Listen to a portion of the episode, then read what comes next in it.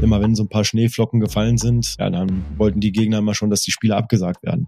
Ich bin eigentlich hier nach Aue gewechselt, um das als Karriereschritt, als Sprungbrett zu nehmen und vielleicht ein, zwei Jahre hier zu bleiben und dann den nächsten Schritt in diese zweite Liga zu gehen. Ich bin trotzdem froh, dass ich dann halt äh, diesen Schritt nach Aue machen konnte und jetzt 15,5 Jahre später bereue ich da auch keinen Tag davon. Bin schon sehr stolz darauf, auch heute noch, da 30 Mal diesen Bundesadler auf der Brust getragen zu haben. Wenn man im Laufe der Saison merkt, da geht vielleicht noch mehr, dann haben wir genügend Leute in der Mannschaft, die dann auch die Gier haben, da auch mehr erreichen zu wollen und dafür noch mehr zu geben. Deshalb wünsche ich mir eigentlich einen Job außerhalb des Fußballs, zumindest was das Tagesgeschäft angeht. Grundsätzlich kann ich mir aber nach 16 Jahren Aue jetzt auch nicht vorstellen, von heute auf morgen zu verschwinden.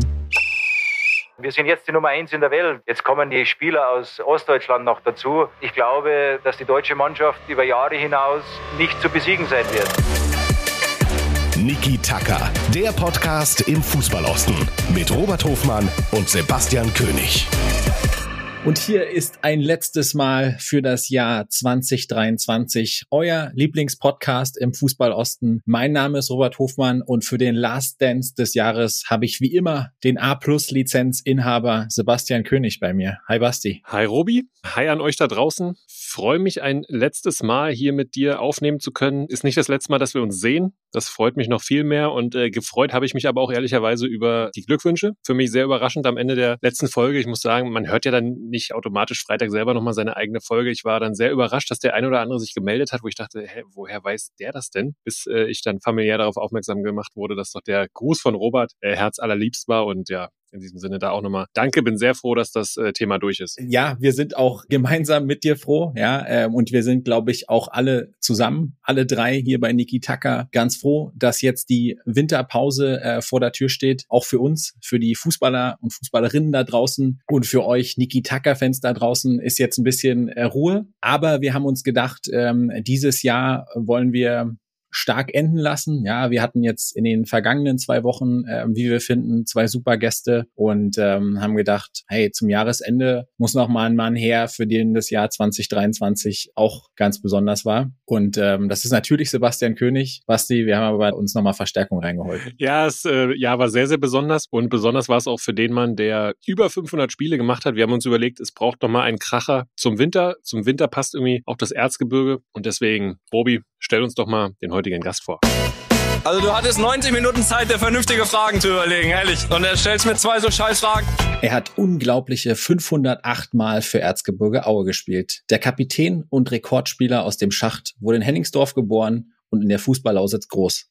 Dass auch 1,84 Meter perfekt sind, um ein herausragender Torhüter zu sein, zeigt er noch heute und ist damit wohl die größte aktive Torhüterlegende im Ostfußball. Nach dem Jahresabschluss in Ingolstadt ist der Buffon des Erzgebirges heute bei Niki Tucker. Herzlich willkommen, Martin Renne. Ja, vielen Dank, dass ich heute hier sein darf. Martin, auch von mir herzliches Willkommen. Äh, freue uns sehr, dass wir dich äh, bei uns haben. Und wir nehmen auf an, am Tag äh, nach dem letzten Spiel des Jahres in Ingolstadt. Du bist wieder gut angekommen und jetzt schon bereit für die Winterpause oder wie ist der aktuelle Stand? Ja, wenn man mich jetzt sehen würde, ähm, dann denke ich, würde man sehen, dass ich auch ein bisschen äh, Augenringe habe. Ähm, wir sind spät in der Nacht nach Hause gekommen. Trotzdem fühlt sich das dann mit dem Punkt nach Rückstand dann auch noch ganz okay an, auch wenn wir gern gewonnen hätten. Aber der Zeitpunkt ist jetzt wirklich gut, um in die Winterpause zu gehen. Ja, weil einfach auch langsam die Akkus zu Neige gingen. Hey, du hast es gesagt, ihr habt euch ähm, heute Vormittag dann so ein bisschen seid auseinandergegangen mit der Mannschaft. Wie war die Stimmung so? Wie war, also klar, Ingolstadt wirkt jetzt noch nach, äh, aber wie schätzt ihr als Mannschaft so eure Hinrunde ein? Ja, ich glaube, wenn man so den Blick aufs große Ganze ähm, wirft, auf das ganze Jahr 2023, dann haben wir auf jeden Fall ein deutlich besseres Jahr gespielt als das zuvor. Und äh, das war das, was wir uns vorgenommen haben, was wir uns auf die Fahnen geschrieben haben. Es ging im ersten Halbjahr ja darum, ähm, die Klasse zu halten um jeden Preis. Da war die Ausgangssituation echt nicht gut. Und das haben wir am Ende geschafft, relativ souverän und haben uns dann natürlich im Sommer vorgenommen, den nächsten Schritt gehen zu wollen, ja, dort ähm, uns weiterzuentwickeln. Auch ähm, von den Personalien hat sich ein bisschen was getan im Sommer und ich glaube, wenn man so dieses halbe Jahr sieht, dann waren wir in unseren Leistungen extrem konstant. Also wir haben über 18 Spiele, sage ich mal, über den Daumen gepeilt, richtig gute Leistungen gebracht. Was wir uns leider für das nächste halbe Jahr auf die Fahnen schreiben müssen, ist, dass wir dann bei guten Leistungen uns noch mehr dafür belohnen. Und das ist der einzige Wermutstropfen für mich in dieser ja, zurückliegenden Hinrunde plus dem einen Rückrundenspiel in Ingolstadt. Und würdest du sagen, euer guter Saisonstart in die aktuelle Saison hat so ein bisschen dann auch die Erwartungen vielleicht zu hoch gesteckt oder ist man dann jetzt quasi mal enttäuscht, wenn du dann vielleicht mal in Anführungsstrichen nur unentschieden spielst in Ingolstadt? So ein bisschen Fluch der guten Taten? Da ist definitiv was dran. Also nicht nur bei den Leuten um uns herum, sondern auch bei uns selber ist ja dann auch so eine gewisse Erwartungshaltung entstanden. Ich glaube, es ist schon wichtig, auch ambitionierte Ziele ähm, sich zu setzen. Und ähm, natürlich geht es für uns in dieser Saison erstmal nur darum, ähm, vielleicht irgendwo einen sicheren Mittelfeldplatz für uns zu erkämpfen. Aber wenn man im Laufe der Saison merkt, da geht vielleicht noch mehr, dann ähm, haben wir genügend Leute in der Mannschaft, die dann auch die Gier haben, ähm, da auch mehr erreichen zu wollen und dafür noch mehr zu geben. Und deswegen, ähm, ja, nachdem wir echt richtig gut gestartet waren, hat es uns dann alle auch ein bisschen frustriert, dass äh, dann äh, es nicht ganz so weitergegangen ist, wie wir uns das erhofft hatten. Ja, und letzten Endes haben wir auch so viele ähm, Punkte in den letzten Minuten dann auch nochmal hergeschenkt. Das, glaube ich, ähm, hat man auch den Jungs auch heute nochmal angemerkt. Ähm, das hängt uns ein bisschen nach und das hat uns alle jetzt in der Rückschau auch ein Stück weit äh, enttäuscht. Lässt andererseits aber auch hoffen für die Rückrunde. Ich entnehme dem, da ist noch quasi Luft nach oben. Du hast es eben schon so ein bisschen äh, durchklingen lassen. Ähm, Ziel für diese Saison wäre jetzt erstmal möglichst nichts mit hinten mehr zu tun zu bekommen. Und ähm, trotzdem wenn man auf die Tabelle guckt, denkt man erstmal rein, der tabellarische Platz aktuell elf, aber trotzdem ganz so richtig weit nach oben ist es ja dann doch nicht. Und du hast gesagt, ihr habt viele erfahrene Spieler auch in der Mannschaft. Habt ihr euch jetzt auch schon zusammengetan und gesagt, hey, okay, das ist das, was wir, glaube ich, in der Rückrunde noch erreichen können? Oder habt ihr gesagt, hey,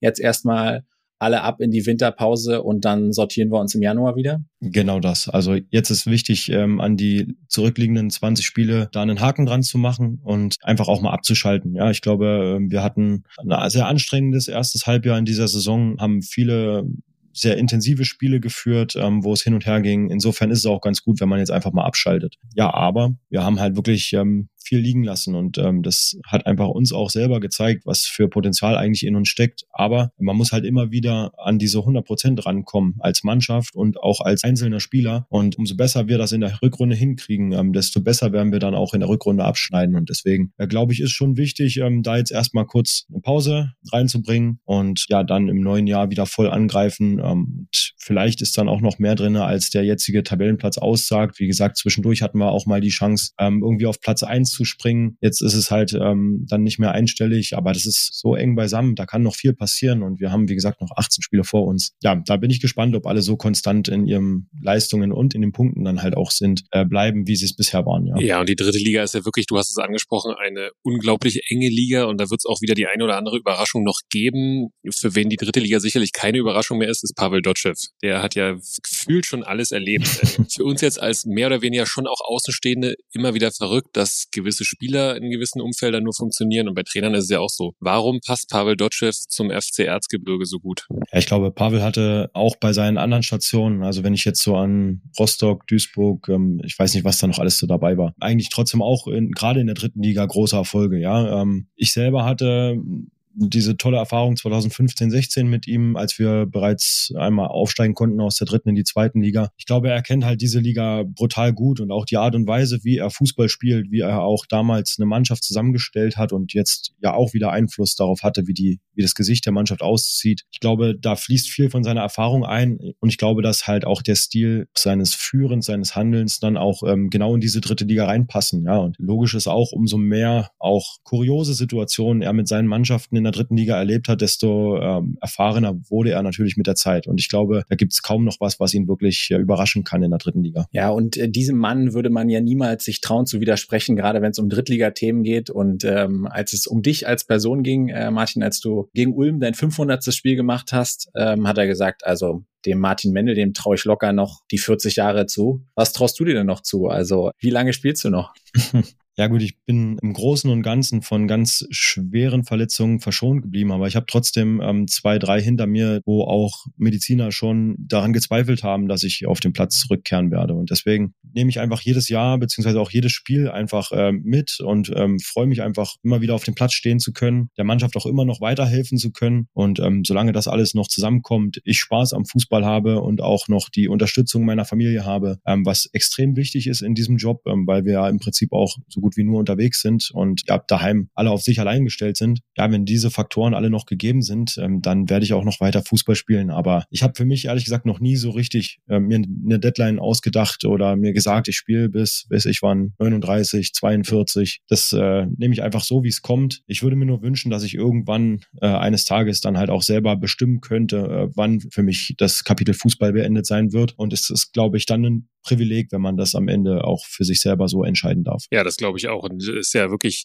schön, dass du nicht aus dem Tor oder vom Verein weggejagt wirst, sondern äh, die Leute sich alle wünschen, dass du, also wenn du jetzt noch drei Jahre weiterspielst, würde jeder sagen, ja logisch. Und äh, die Leute und auch äh, die Hörer dieser Folge würden sich da riesig freuen. Äh, Martin, ich will nochmal mit dir so ein bisschen aufs Torwartspiel an sich schauen. Es hat sich ja in den mhm. letzten Jahren schon unglaublich verändert. Und du bist schon sehr, sehr erfahrener Torwart, spielst, spielst lange. Kann man sagen, dass das Torwartspiel an sich anstrengender geworden ist?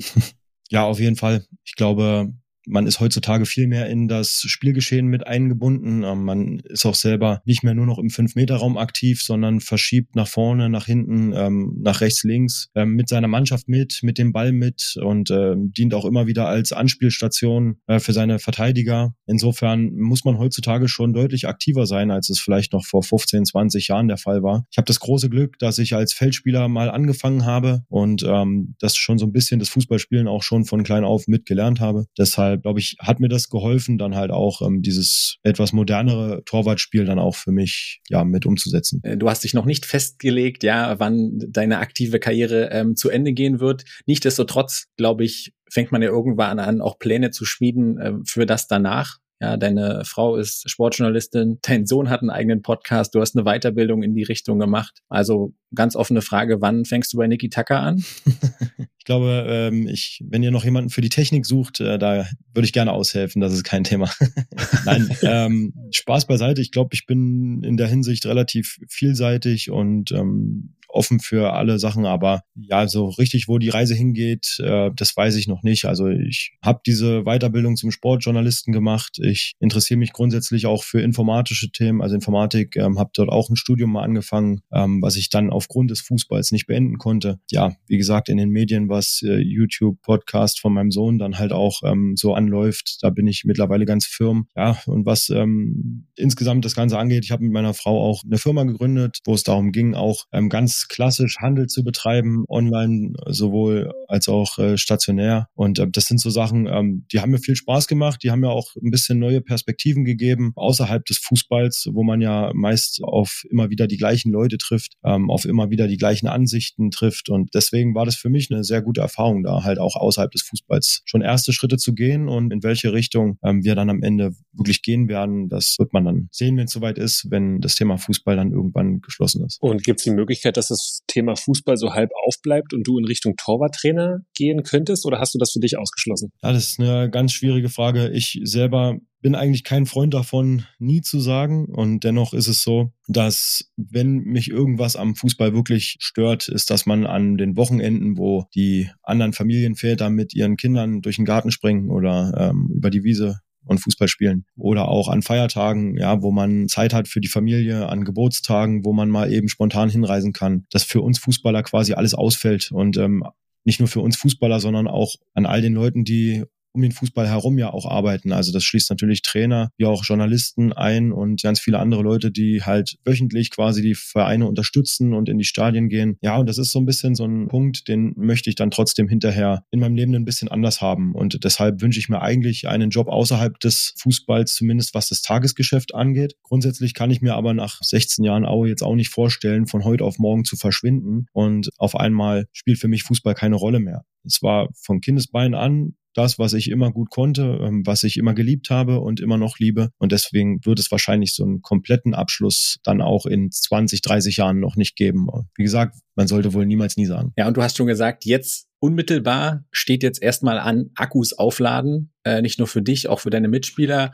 Aber wie wirst du die kommenden Wochen, ist ja gar nicht so lange Winterpause, wie wirst du das gestalten? Ja, ich werde die Zeit nutzen, ein bisschen meine Familien zu besuchen. Ähm, dadurch, dass wir vier verschiedene Großelternpaare sozusagen haben für unsere Kinder, sind wir da schon gut beschäftigt für die Tage und da ist es schon gar nicht so einfach, da jedem die nötige Zeit zu, zu weisen oder da halt wirklich jedem auch ähm, genügend Zeit entgegenzubringen. Denn letzten Endes sehen wir uns unterjährig so gut wie nie. Es sei denn, es kommt mal jemand ins Stadion und ähm, selbst dann stehe ich 90 Minuten auf dem Platz und man hat nicht so viel voneinander. Also es geht im Großen und Ganzen wirklich um die Familie und vielleicht auch nochmal ein oder zwei Highlights für die Kinder. Und ähm, ja, ich glaube, dann haben wir die Zeit dann auch ganz gut genutzt, auch abzuschalten und trotzdem die Akkus wieder aufzuladen, dass es nicht ganz so anstrengend wird. Auf jeden Fall werde ich nicht auf Skiern stehen, das weiß ich jetzt schon. Sicher, sicher. Manuel Neuer glaube ich auch nicht nochmal.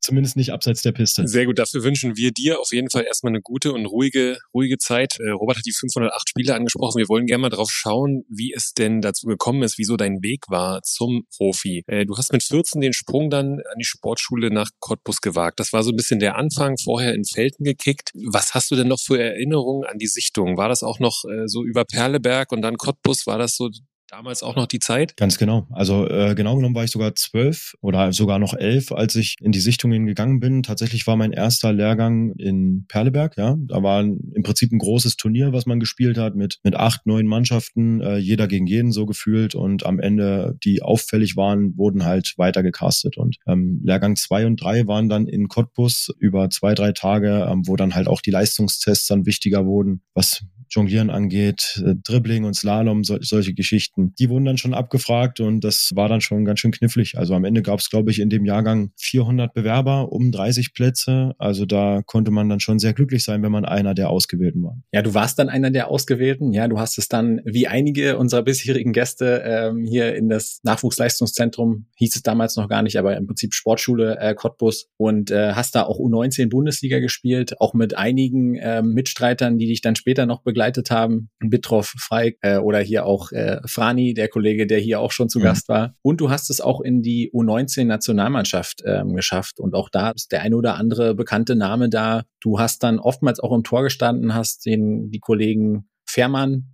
oder auch Ulreich quasi hinter dir gelassen. Keine Ahnung, Max Kruse, Mesut Özil, Hövedes. Wie ist die Erinnerung? Daran noch? Und gibt es zu irgendwen von dem U19-Jungs noch Kontakt? Das war eine unglaublich schöne Zeit. Also, ähm, weil man ja auch sagen muss, durch die Internatszeit ähm, immer wieder Fußballplatz, ähm, Schule hin und her, war das natürlich relativ eintönig, ja, und ähm, sehr anstrengend. Und für mich war es dann eine willkommene Abwechslung, dann auch mal rauszudürfen. Ähm, waren gerade diese ersten drei Jahre in der U-Nationalmannschaft von U15 bis U17, wo es damals noch ein bisschen schwierig war. Wir hatten damals einen Trainer, der ehemals Torwart war und noch so richtig alte Schule, der wollte einen großen Torwart haben. Da hing ich so ein bisschen auf der Nummer zwei fest hinter Ralf äh, Fährmann. Ja, und and trotzdem habe ich mich gegen die anderen schon durchsetzen können und in der Folge dann U18, U19, U20, da war ich dann quasi dann halt äh, so die Nummer eins. Und ich bin schon sehr stolz darauf, auch heute noch äh, da 30 Mal so diesen Bundesadler auf der Brust getragen zu haben, auch wenn es in Anführungszeichen nur die U-Nationalmannschaft war, aber das war eine unglaublich schöne Zeit, weil man auch viel gesehen hat. Und ähm, wir haben damals auch in den Ländern, die wir besucht haben, dann auch mal über den Tellerrand hinausgeschaut, ähm, durften dann auch mal so ein bisschen in Ecken schauen, wo Touristen normalerweise nicht so hin hinkommen und auch vor allem nicht nur haben wir diese Fußballplätze gesehen. Ja, das war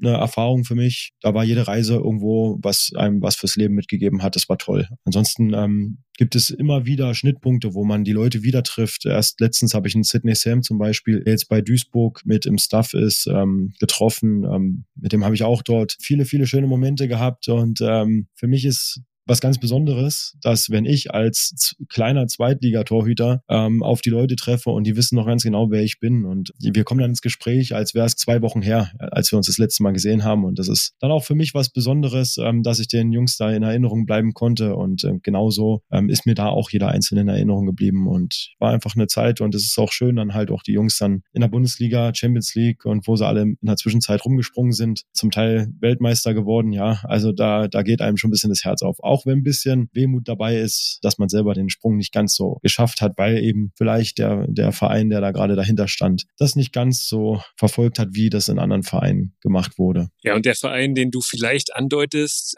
hat dich ja dann quasi in der zweiten Mannschaft spielen lassen. Saison 2007, 2008 hast du dann äh, Regionalliga Nord, war es damals, äh, gespielt bei Energie. Genau. Und ich habe mal ein Spiel rausgesucht gegen Babelsberg, Mendel im Tor und die Dreierkette davor, Bankert, Wachsmuth und Arne Falk. Also drei von vier schon bei, bei Niki Tucker. Normalerweise spielt man damit auch zu null. Was war das für eine Saison? Es war ja dann die erste im Männerbereich. War das gerade als Torhüter dann nochmal was anderes? Ja, das war tatsächlich so, dass äh, ich das erste Spiel, glaube ich, verpasst habe noch zu Hause. Es war ein Heimspiel, ähm, weil die U19 EM noch relativ frisch ähm, in den Hinterköpfen rum war und wir noch ein bisschen länger Pause bekommen haben. Ja, aber dann ähm, waren das schon die ersten Spiele im Männerbereich, zumindest auf hohem Niveau. Ich hatte vorher schon ein paar Einsätze in der Oberliga in dem Jahr zuvor, in dem Aufstiegsjahr. Trotzdem, wie gesagt, war das für mich so der erste Step in den Männerfußball herein. Und da hat man halt auch schon Gegner gehabt, die schon richtig männlich gespielt haben, ja. Also das war dann für uns erstmal eine große Umstellung, zumal wir in der zweiten Mannschaft fast ausschließlich aus der A-Jugend hochgerutscht waren. Und insofern ähm, war das schon ja ein, ein, ein krasses Jahr, wo wir immer wieder gute Gegner hatten, auch teilweise Mannschaften, die ich Jahre später dann halt irgendwo in der zweiten Liga wieder getroffen habe, ähm, die dann irgendwann doch den Sprung nach oben wieder geschafft haben, die wir zum Teil auch besiegen konnten. Aber ich werde auch nie vergessen, dort mein erstes Spiel in dieser Saison war dann in Magdeburg, wo ich einen Elfmeter halten konnte am Ende auch noch leider einen unglücklichen, äh, von Arne Feig leider unglücklich abgefälschten Ball kassiert habe aus 40 Metern kurz vor Schluss zum 1-1. Und äh, ja, das war eine unfassbare Stimmung damals und ein Erlebnis, was ich so schnell nicht vergessen werde auf jeden Fall. Ja, und bei Energie, ähm, Basti hat's gesagt, du hast dann in Anführungsstrichen äh, nur ähm, zweite Mannschaft gespielt, obwohl du der amtierende U19-Nationaltorhüter warst. Und ähm, ja, Nutznießer des Ganzen war dann offensichtlich Erzgebirge Aue. Du bist dann, hast dich dann 2008 zu dem Wechsel entschieden und warst dann da auch direkt von Anfang an äh, Stammkeeper und ähm, hast dann da, das kannst du jetzt nochmal sagen, aber wahrscheinlich auch dann die Wertschätzung ähm, erhalten und die Rückendeckung erhalten, die du dann auch gebraucht hast, um dann von da an eben auch die Karriere zu machen, die du gemacht hast? Ich würde nicht sagen, dass ich in Cottbus diese Wertschätzung nicht gespürt habe. Ähm, es ist schon so, dass in der zweiten Mannschaft ähm, dort ähm, ich dann halt auch die klare Nummer eins war. Bei den Profis logischerweise in meinem ersten Profijahr dann als dritter Torwart auch meine Rolle voll akzeptiert habe. Also ich habe auch die Sachen geschleppt, auch dreimal hin und her gelaufen, damit alles auf dem Platz ist. Bin hinterher, auch wenn Steffen Baumgart das heutzutage, der erinnert sich ein bisschen anders daran, aber äh, ich habe auch damals nach dem Training noch auf dem Platz gestanden für unsere Stürmer, um ja denen halt ihre Erlebnisse aufs Tor zu geben. Und ich habe dort jede Einheit genutzt, um mich selber zu verbessern, weil das Niveau war ja trotzdem auch ein Sprung für mich. Mir war klar, wenn ich mich dort irgendwo nach oben hin anpasse, passe, dass es mir was mitgibt. Und insofern ähm, war das für mich so alles okay das ganze Jahr. Ich hätte natürlich gerne gespielt, aber ähm, letzten Endes so mit ein bisschen Abstand zu der Nummer war das auch völlig in Ordnung, dass äh, damals ein Piplitzer oder ein Gerhard Tremmel mit ihrer Vita, aber auch mit ihren Fähigkeiten dann halt auch ja, ganz klar auch vor mir sind und das ist echt, äh, da muss viel zusammenkommen, dass man dann halt den Männel, der vielleicht mal U19 ähm, Ball gehalten hat, dann halt ins Tor stellt. Ja, also das kann man schon alles nachvollziehen. Ich war dann auch Bojan Praschnika dann damals sehr dankbar, der dann halt zumindest ehrlich war und gesagt hat, ich bin ihm für einen Torwart zu klein und ähm, somit wusste ich, woran ich bin und konnte mich anderweitig orientieren. Und äh, ja, der nächste Schritt war für mich dann einen Verein zu finden, wo es relativ ja, möglich ist zumindest oder wahrscheinlich ist, dass ich spielen werde. Und das war dann halt in Aue der Fall, weil halt mit Heiko Weber auch unser ehemaliger Trainer der zweiten Mannschaft in Cottbus kurz vorher hierher gewechselt ist. Mir wurde das dann nicht geschenkt. Ich musste da schon auch ein bisschen Gas geben. Aber es war klar, wenn ich jetzt äh, nicht grobe Schnitzer mir leiste, dass ich dann spielen werde. Und ähm, bin froh, dass es alles so gekommen ist, dass es in Cottbus so gelaufen ist, weil ich habe da auch ein paar tolle Jungs kennengelernt, auch einige Geschichten erlebt, äh, die ich nicht wiedergeben kann, werde, aber die ich mein Leben lang nicht vergessen werde.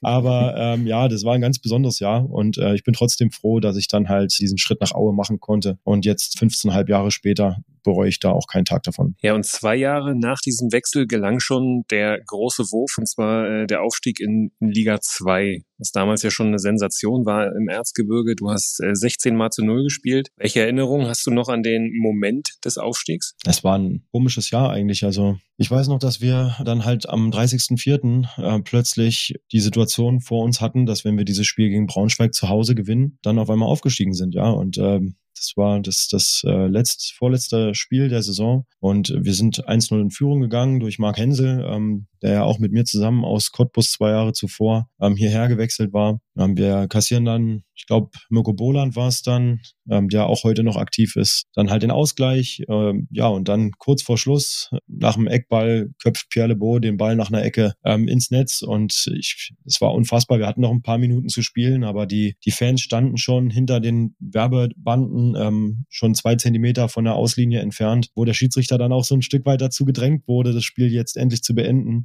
Also ich weiß noch, dass auch Braunschweig dann halt noch drei, vier Riesenbretter im Laufe des Spiels Spiels hatte, dieses Spiel für sich zu entscheiden. Ähm, deswegen, oh, ich werde es nie vergessen, wie hinterher wir in einer Traube von Menschen einfach nur noch standen, wie wir dann auch in äh, die Stadt gefahren sind, auf dem Truck von den Leuten gefeiert wurden, auf dem Rathausbalkon standen, die ganze Stadt äh, voll mit Menschen war, die uns zugejubelt haben, die einfach nur dankbar dafür waren, dass wir innerhalb von zwei Jahren diesen Sprung zurückgeschafft haben in die zweite Liga. Ja, und ähm, da hat man dann auch nochmal die eigene Position überdacht. Also so ging es mir zumindest. Bin eigentlich hier nach Aue gewechselt, um das als äh, Karriereschritt, als Sprungbrett zu nehmen und ähm, vielleicht ein, zwei Jahre hier zu bleiben und dann den nächsten Schritt in diese zweite Liga zu gehen. Und der kürzeste Weg war es dann halt, äh, den wir am Ende auch genommen haben, nämlich dann halt auch in diesen zwei Jahren direkt äh, mit der Truppe aufzusteigen. Und letzten Endes hat sich diese Geschichte ja dann auch so ein bisschen fortgesetzt. Also gleich im Jahr drauf waren wir Herbstmeister, haben auch eine derbe Niederlage in Cottbus kassiert und wurden hinterher von unseren Fans als Spitzenreiter gefeiert. Ähm, ja, das sind Momente, ja, die, die bleiben hängen auf jeden Fall. Wenn man dann von außen drauf guckt, äh, aufs Erzgebirge und generell guckt, wie lange ihr dann zweite Liga wieder gespielt habt, fragt man sich ja immer, wie ist das eigentlich möglich? Ja, Natürlich ist dann auch entsprechende sind Sponsoren im Hintergrund äh, notwendig, um äh, Profifußball äh, möglich zu machen, aber die haben ja andere Städte auch. Erzgebirge hat ist jetzt nicht gerade gesegnet von einer, wie soll man sagen, da ist kein Öl und äh, ihr habt, glaube ich, keine 20.000 Einwohner. Und ich selbst ich frage mich, ich bin relativ nah dran an den Themen, frage mich aber immer, wie ist es eigentlich möglich, dass überhaupt Profifußball auf dem Niveau ähm, im Erzgebirge möglich ist? Ja, die Frage habe ich mir auch manchmal gestellt.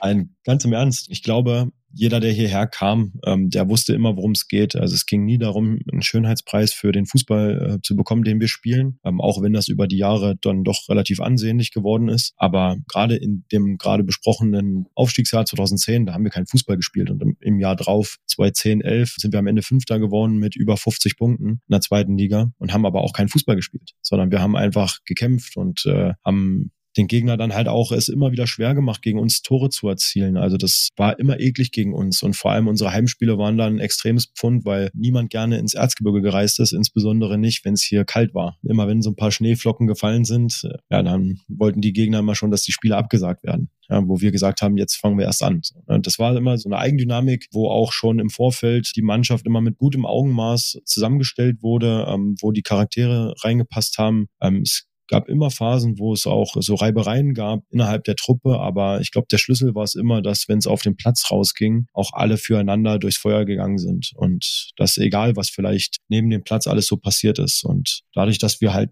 anders als in anderen Zweitligavereinen dann auch die Geldtöpfe nicht ganz so groß sind, ja, gab es halt hier nicht ganz so große Themen äh, wenn es dann darum ging, mal zu spielen oder nicht zu spielen. Das hat dann für den einen oder anderen dann vielleicht gar nicht so einen großen Unterschied gemacht. Deshalb war es immer wichtig, dass wir als Mannschaft gut funktionieren. Das haben wir über die Jahre, denke ich, ganz gut hinbekommen. Und das war für uns der Schlüssel, eben nicht in der Versenkung zu verschwinden wie andere, die dann vielleicht so den einen oder anderen Star mal hatten ähm, und sich eben nicht über dieses Team definiert haben. Da muss ich sagen, über die, über die paar Jahre äh, bin ich dann schon auch sehr stolz darauf, dass wir uns das auch so beibehalten konnten. Martin, ich finde immer besonders diese Torhüterposition. Es kann immer nur einer spielen und äh, wenn du jetzt ja 508 Spiele schon gemacht hast, dann fiel die Entscheidung ja auch 508 Mal für dich. In der Saison 13-14 in Aue kam ja dann aus Ingolstadt Sascha Kirstein und hat dann erstmal gespielt und du hattest quasi, ja, wenn man so sagt, den, den Stammplatz verloren. Wie wichtig ist sowas dennoch, um dann irgendwie wieder auch wertzuschätzen, wenn man ständig spielt oder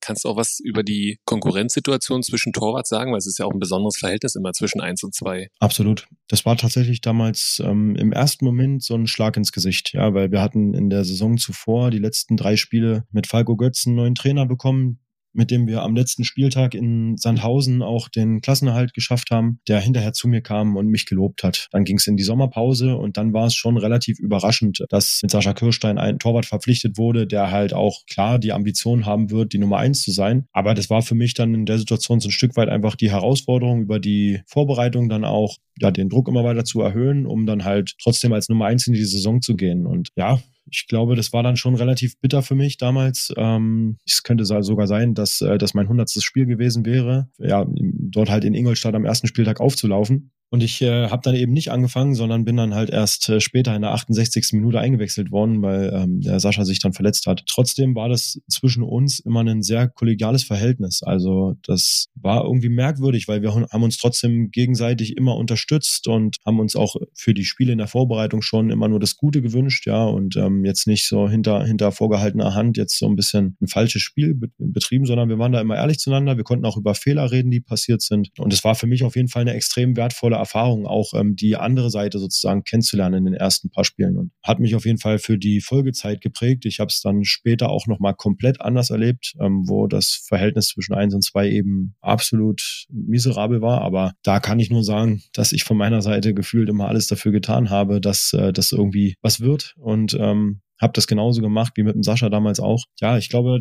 dass das tatsächlich nicht ganz so einfach ist, ähm, wenn man ähm, derjenige ist, der eben nicht Woche für Woche um die Punkte kämpfen darf, sondern sich in dieser Rolle der Nummer zwei wiederfindet und vielleicht auch nicht wirklich eine Aussicht hat zu spielen. Denn letzten Endes sind wir alle mal Fußballer geworden, weil wir es lieben, auf dem Platz zu stehen und äh, um Punkte zu kämpfen, um der Mannschaft zu helfen, um vielleicht selber auch so für sich so Highlights zu schaffen, Bälle zu halten, auch mal einen Unhaltbaren rauszuholen. Das alles hat man dann nur noch im Trainingsalltag, wo es ja auch am Ende keiner sieht. Und deswegen ist es gar nicht so einfach. Dennoch bin ich sehr, sehr froh, dass ich auch in dieser Saison äh, wieder zwei Jungs an meiner Seite habe, die erstens ohne Bauchschmerzen zu haben sofort in der dritten Liga spielen könnten. Also das ähm, behaupte ich von beiden felsenfest und ähm, die mich aber genauso unterstützen und ähm, von denen auch ich als 35-Jähriger immer noch was mitnehmen kann, weil die haben ähm, eine andere Ausbildung genossen ähm, von anderen Trainern, ähm, die alle ihre eigenen Philosophien haben. Und wenn man sich ja von jedem Torwart, mit dem man damals zusammengearbeitet hat, dann auch ein bisschen was abguckt und ein bisschen was rauspickt, dann glaube ich, kann einem das nur weiterhelfen. Ja, auch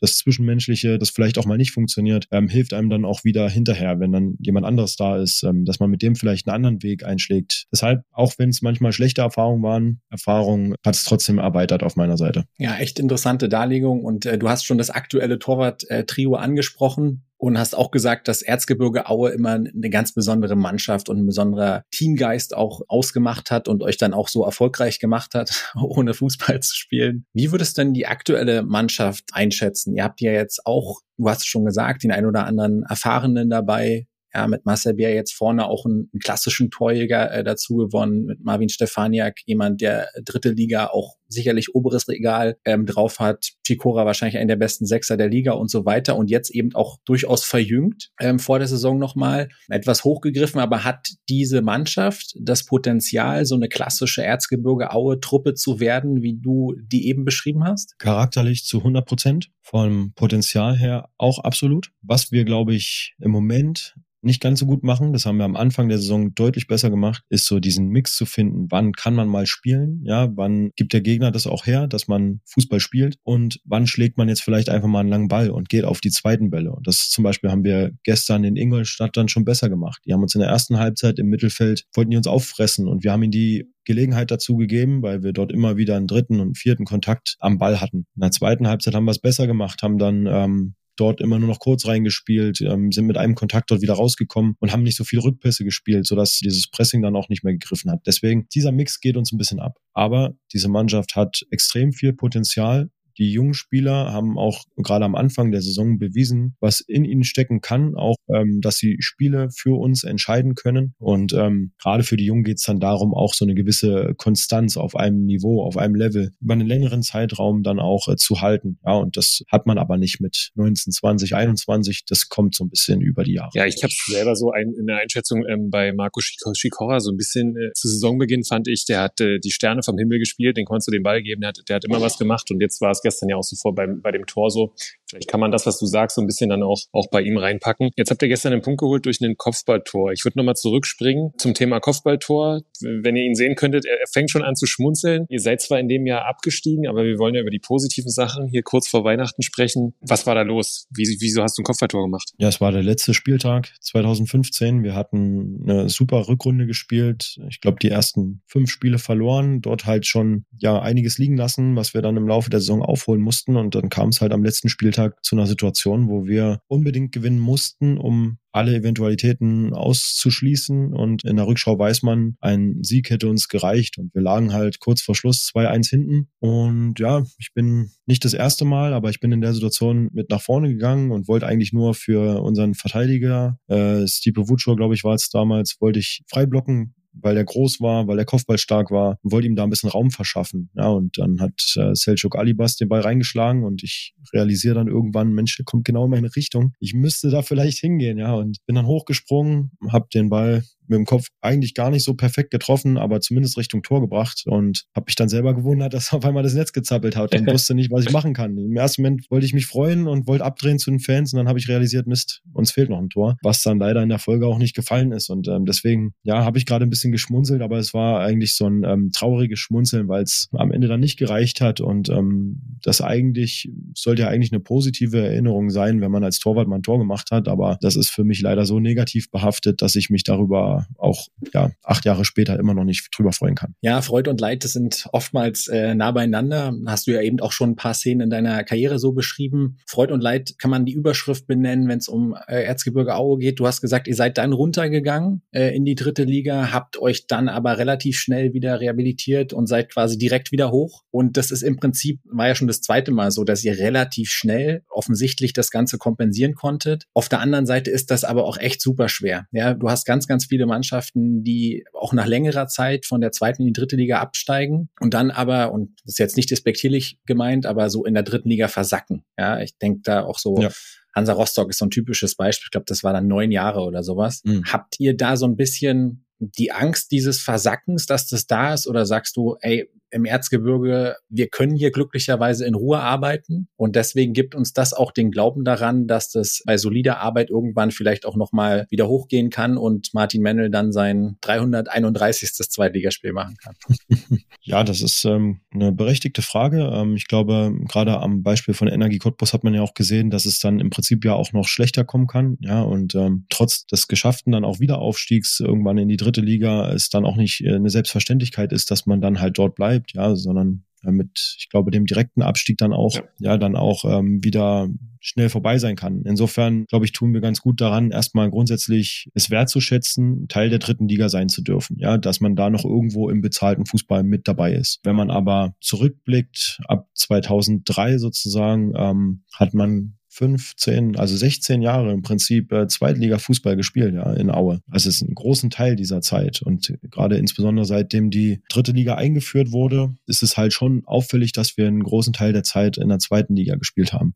Und deswegen ist auch der Anspruch, dort irgendwann mal wieder zurückzukehren. Aber wir haben letzte Saison erlebt, wie das laufen kann, wenn man sich dort von vornherein großen Erwartungen aussetzt, auch sich selber ähm, große Erwartungen, große Ziele äh, auch setzt, die in der jetzigen Situation dann auch noch nicht erreichbar scheinen oder sind. Ja, und deswegen ist es wichtig, auch zu wertschätzen, ähm, dass man halt in, in, der dritten Liga halt trotzdem irgendwo noch dabei ist. Und äh, jetzt geht es gerade in der aktuellen Situation auch beim Verein darum, wirtschaftlich sich so aufzustellen, dass man dieses Wagnis auch irgendwann wieder eingehen kann, bisschen mehr ins Risiko zu gehen, ähm, um diesen Aufstieg auch ein kleines bisschen finanziell ähm, zu pushen. Ich glaube aber, dass wir auch ähm, 2015, 16 mit einer Mannschaft größtenteils aus Spielern aus irgendwelchen zweiten Mannschaften, dass man das trotzdem auch schaffen kann. Also da war das Budget sicherlich auch nicht riesengroß und trotzdem ging es. Das hat sich im Laufe der Zeit ergeben, weil wir immer mehr als Mannschaft gewachsen sind, weil die noch unerfahrenen Jungs wenig Fehler gemacht haben, gut verteidigt haben und immer mehr auch begonnen haben, daran zu glauben, dass da was geht. Dann kann so eine Eigendynamik entstehen und dann kann man vielleicht da auch überraschend, ohne groß jetzt mit Geld gefüttert zu haben, ja, so eine Saison spielen und am Ende aufsteigen. Aber wir haben damals auch davon profitiert, dass es eben nicht zwei, drei Mannschaften gab, die vorne wegmarschiert sind, äh, sondern es gab mit Dynamo Dresden genau nur eine Mannschaft. Und wir waren die Glücklichen, die sich da ein bisschen am Ende dranhängen konnten. Also ich würde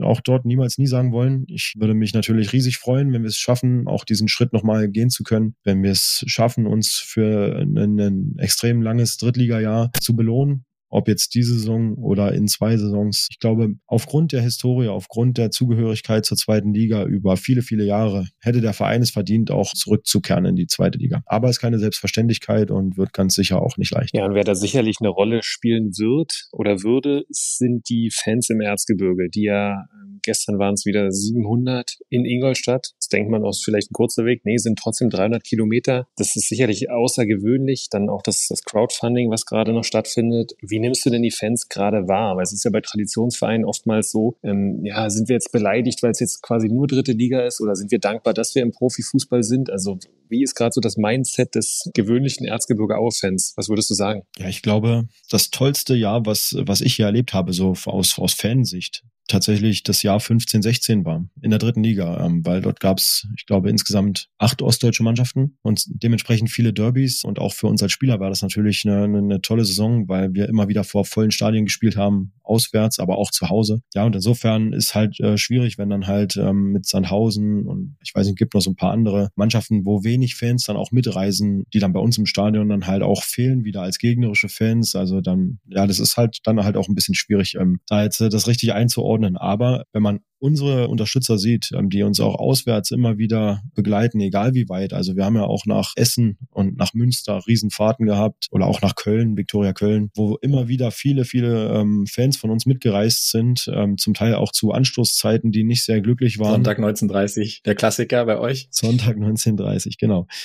Also das ist auf jeden Fall herausragend, was unsere Fans dort abliefern und wir versuchen das dann halt in jedem Spiel, gerade auswärts, finde ich, haben wir das die Saison bis auf ein, zwei äh, Ausnahmen äh, mit Münster und Mannheim dann auch ganz gut hinbekommen, ähm, das auch mit Leistung wieder zurückzuzahlen, auch wenn es nicht immer zu Siegen gereicht hat. Aber natürlich ist da auch ein Pfund, wenn auswärts viele Fans von uns mitreisen und das war in der letzten Saison zum Beispiel anders. Da waren die Leute auch dabei, aber da haben die Ergebnisse nicht gepasst und ähm, natürlich ist dann halt auch der Frust groß, wenn man viele, viele Kilometer schrubbt noch am Spieltag selber um 19.30 Uhr irgendwo in einem Stadion zu sein oder meinetwegen auch 14 Uhr pünktlich in Meppen zu sein, letzte Saison, und dann verliert man ein Spiel. Ja, das ist ganz klar. Da geht's den Fans wie auch uns. Ich glaube aber, dass aktuell unsere Fans sehr glücklich darüber sind, ähm, wie gesagt, dass wir in der dritten Liga unsere Leistung regelmäßig bringen, dass sie sehen, dass wir auch nach Rückständen in der Regel nicht auseinanderfallen, sondern dagegen ankämpfen. Und das ist das, was unsere Fans sehen wollen. Und das ist völlig egal in dem Moment, in welcher Liga wir spielen. Ja, ja du hast die Saison 14 14, 15 angesprochen, äh, mit den zahlreichen Ostduellen.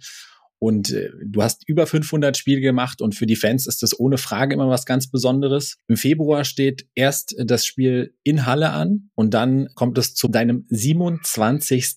Derby gegen Dynamo Dresden. Inwiefern, Martin, ist das für dich heute noch was ganz Besonderes? Oder sagst du, ey komm, 27. Derby, über 500 Spiele, ja gut, ist auch Alltag? Nein, Alltag wird es nie werden. Also das ist immer ein ganz besonderes Spiel was wir sowohl positiv als auch negativ schon in vielen Ergebnissen da halt irgendwie erlebt haben. Auch jedes Spiel war da für sich genommen komplett unterschiedlich. Ähm, da kann man keins mit dem anderen vergleichen. Und äh, oftmals ist auch so, dass die Vorzeichen in diesen Spielen dann halt völlig egal waren. Egal, wer gerade irgendwie in der Tabelle vor einem stand oder hinter einem stand. Das Spiel wird halt irgendwie gefühlt mit seinen eigenen Gesetzen angepfiffen und da kann alles passieren. Und insofern, ähm, ich habe das immer wieder genossen, auch in Dresden zum Beispiel, ja, vor dem K-Block da richtig ausgepfiffen zu werden und äh, ja, da halt so ein Stück weit das auch auf mich zu fokussieren so ein bisschen, damit der Rest der Mannschaft ein bisschen mehr Ruhe hat. Das äh, hat mir immer ganz gut gefallen, also hat mich ein Stück weit auch motiviert. Aber gerade auch die Derbys bei uns zu Hause ähm, sind dann schon was sehr Besonderes, was ich ähm, ja in der letzten Saison, glaube ich, auch zweimal zu Hause verpasst habe, äh, leider. Äh, insofern freue ich mich, dass dann äh, gerade das Heimspiel gegen Dynamo, dass ich das dann halt Stand jetzt halt auch ähm, nochmal erleben kann. Ich habe da eh nicht mitgezählt. Also das, die Zahl 27 ist äh, nice to know, aber ist für mich jetzt nicht wirklich von Bedeutung, weil ich mich einfach, wie gesagt, auf, auf jedes Spiel und auf die Derbys insbesondere dann sehr freue. Ich bin mir relativ sicher, dass die Zahl, die ich dich jetzt fragen werde, du auch nicht so auf dem Schirm hast. Aber wenn man gespannt. 15 Spielzeiten,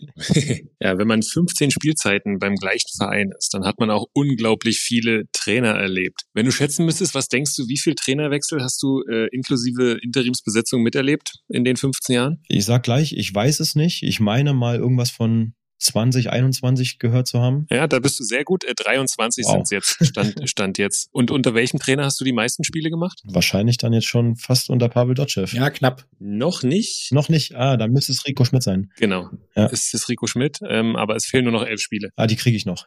das, äh, das kriegst du und dann hast du die meisten Spiele unter Pavel Dotschew gemacht. Äh, Dirk Schuster auf Platz drei mit äh, 59. Jo. Da ist dann schon wahrscheinlich ein großer Sprung auch, ne? Ja, genau. Also 122 äh, Rico Schmidt, Ja. 111 Pavel Dotschew und äh, 59 aktuell für, für Dirk Schuster. Genau. Krass. Ja, also wir gehen ganz stark davon aus, dass du die meisten Spiele noch unter Pavel Dotschew gemacht haben wirst, nachdem es jetzt aber zeitnah für dich erstmal in eine ganz entspannte ähm, Winterpause gehen wird, für dich und die Jungs. Und ähm, wir wollen aber, ist jetzt auch nichts Ungewöhnliches hier in der Runde, ähm, unsere Gäste immer nicht ganz entlassen, ohne sie am Ende nochmal durch ein kleines Fragenfeuer zu jagen, Martin. Haben ein paar kurze Fragen vorbereitet, die natürlich mit dir zu tun haben, wo wir einfach mal ein bisschen was abfragen wollen. Ah, darum sind solche Spiele ganz gut auch mal, dass du wieder mit beiden Boden der Tatsache bist. Genau. Und wir haben acht Fragen. Bitte um kurze Antwort. Und ich starte mal mit der Frage, Martin, wer war als Kind dein Vorbild? Stefan Kloß und Edwin van der Sar. Oh ja, das, da, die Kinder der 90er. Gehe ich, gehe ich gerne mit. Da ist Stefan Kloß von der, von der Körperstatur und ähm, Edwin van der Sar hat schon dieses moderne Torwartspiel verkörpert. Und wenn wir in die Gegenwart springen, wer ist deines Erachtens aktuell der beste Torhüter der Welt?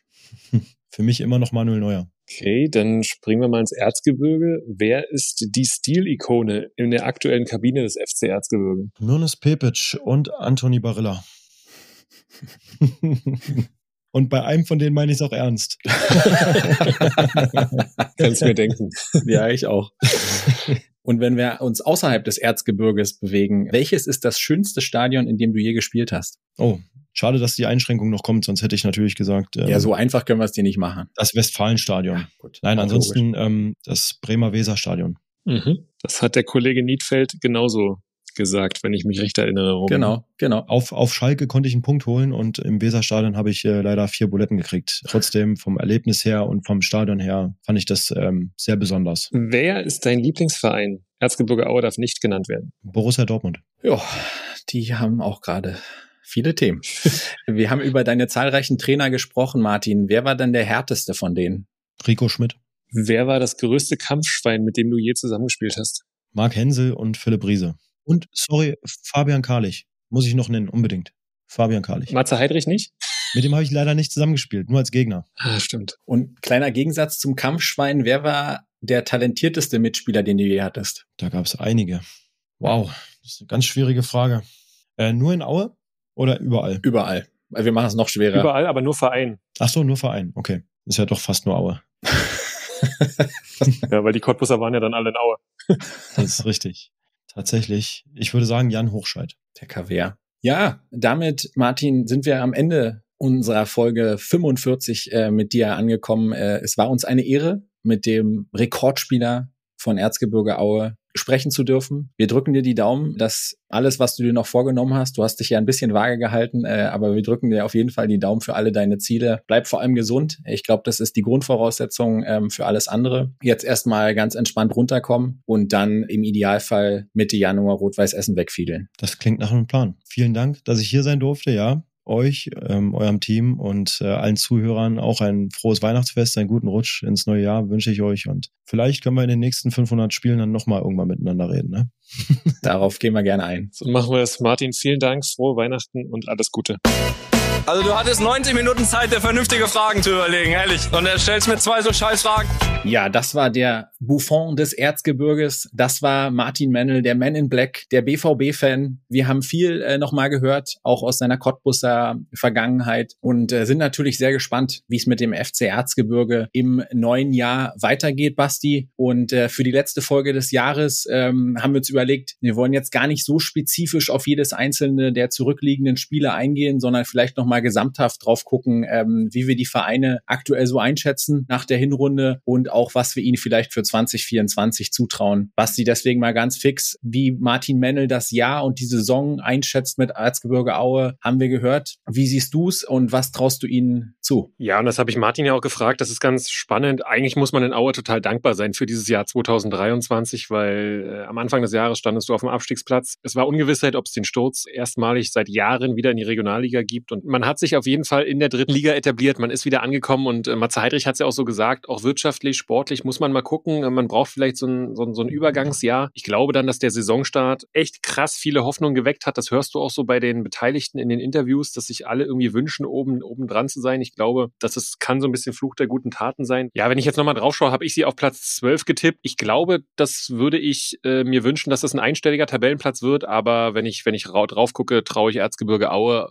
auch nicht mehr zu als ein einstelliger Tabellenplatz für die Rückrunde. Ich bin einmal sehr gespannt, muss ich dir sagen. Ich glaube, wenn wir ja in Regensburg, die eine unfassbare Saison spielen, die unfassbar stabil sind, also was Joe Enox da wieder äh, reißt, ist absoluter Wahnsinn. Über Dynamo werden wir gleich sprechen, aber wenn wir die mal so ein bisschen rausnehmen, haben wir danach, glaube ich, den üblichen Wahnsinn der dritten Liga. Und da kann nach oben und nach unten noch wahnsinnig viel ähm, äh, funktionieren. Ich habe gesagt, auch gerade nur Elfter, aber nach vorne ist gar nicht so weit. Ja, ähm, und ich glaube, dass du jetzt, ne, wenn man das letzte Spiel neben 1-1 in Ingolstadt, du glaube ich komplett damit leben. Mannheim und Münster waren glaube ich Aussetzer und dann ärgerst du dich, glaube ich, Erzgebirge jetzt noch viel mehr über die zwei Unentschieden vorher gegen Duisburg zu Hause und das Ding in Bielefeld, wo du schon 2-0 führst. Deswegen, ey, für mich ich würde sie zumindest, was das Rennen um Platz drei angeht, noch gar nicht abschreiben wollen. Aber dann sind wir uns auch einig, da muss dann schon ziemlich viel funktionieren. Ich glaube, du hast eine gute erste Elf, hast viele Junge, die eben noch Schwankungen drin haben. Basti, glaubst du, dass sie im Winter nochmal aktiv werden? Es gibt ja auch den einen oder anderen ähm, Spieler, der vereinslos ist, weil ich glaube, das ist was, wo der FC Erzgebirge auch so ein bisschen hingucken muss gerade, weil finanziell ist man nicht auf Rosen gebettet, aber ich glaube, da wären schon vielleicht noch so, ist so der eine oder andere da, wo man sagt, hey, das gucke ich mir mal an oder vielleicht geht man auch über eine Laie. Ich glaube, aufgrund der Tabellensituation und dass sich nicht so klar rauskristallisiert, wer vorne wegrennt, hast du immer noch die Chance. Und deswegen gehen sie, glaube ich, schon so ein bisschen, will nicht sagen all in, all in würde heißen, sie holen nochmal zwei Kracher, aber ja, entweder Laie oder tagslosen Spieler oder, oder einen Jugendspieler. Ich glaube schon, dass sie zwei Leute dazu holen, ist so mein Gefühl, um halt dann am Ende ja irgendwie doch nochmal zumindest die Chance zu haben, weil da ist es jetzt halt super lukrativ. Ne? Und wenn du irgendwie den Sprung dann nach, nach oben schaffst, da gibt's halt die großen Töpfe und das wäre halt für den FC Erzgebirge, wenn man so die finanzielle Situation versteht, unglaublich wichtig. Jetzt sind sie aktuell Elfter. Du hast sie auf Platz 10 getippt, ich auf 12. Also sind wir aktuell im Rennen. Jetzt würde ich sagen, schauen wir mal in die Rückrunde. Du traust ihnen zu, oben ranzurutschen. Ich ehrlicherweise nicht. Was auch so ein bisschen daran liegt, dass sie jetzt keinen kompletten Goalgetter haben. Sie haben aber mit Marcel Bär, und das war auch unser Top-Transfer, schon jemanden, der kontinuierlich trifft. Erfüllt er die Erwartungen aus deiner Sicht? Ja, ich denke schon. Ja, also die Frage ist immer an, an was du Marcel Bär misst und die Gefahr ist immer da, dass man ihn an der ganz, ganz starken Saison, wo er Torschützenkönig geworden ist, bei 1860 misst. Da muss eben auch wahnsinnig viel zusammenlaufen, aber gerade gegen Ende der Hinrunde hat er ja ziemlich ähm, souverän auch geknipst, was für so einen Stürmer natürlich auch wahnsinnig wichtig ist, auch für die Birne.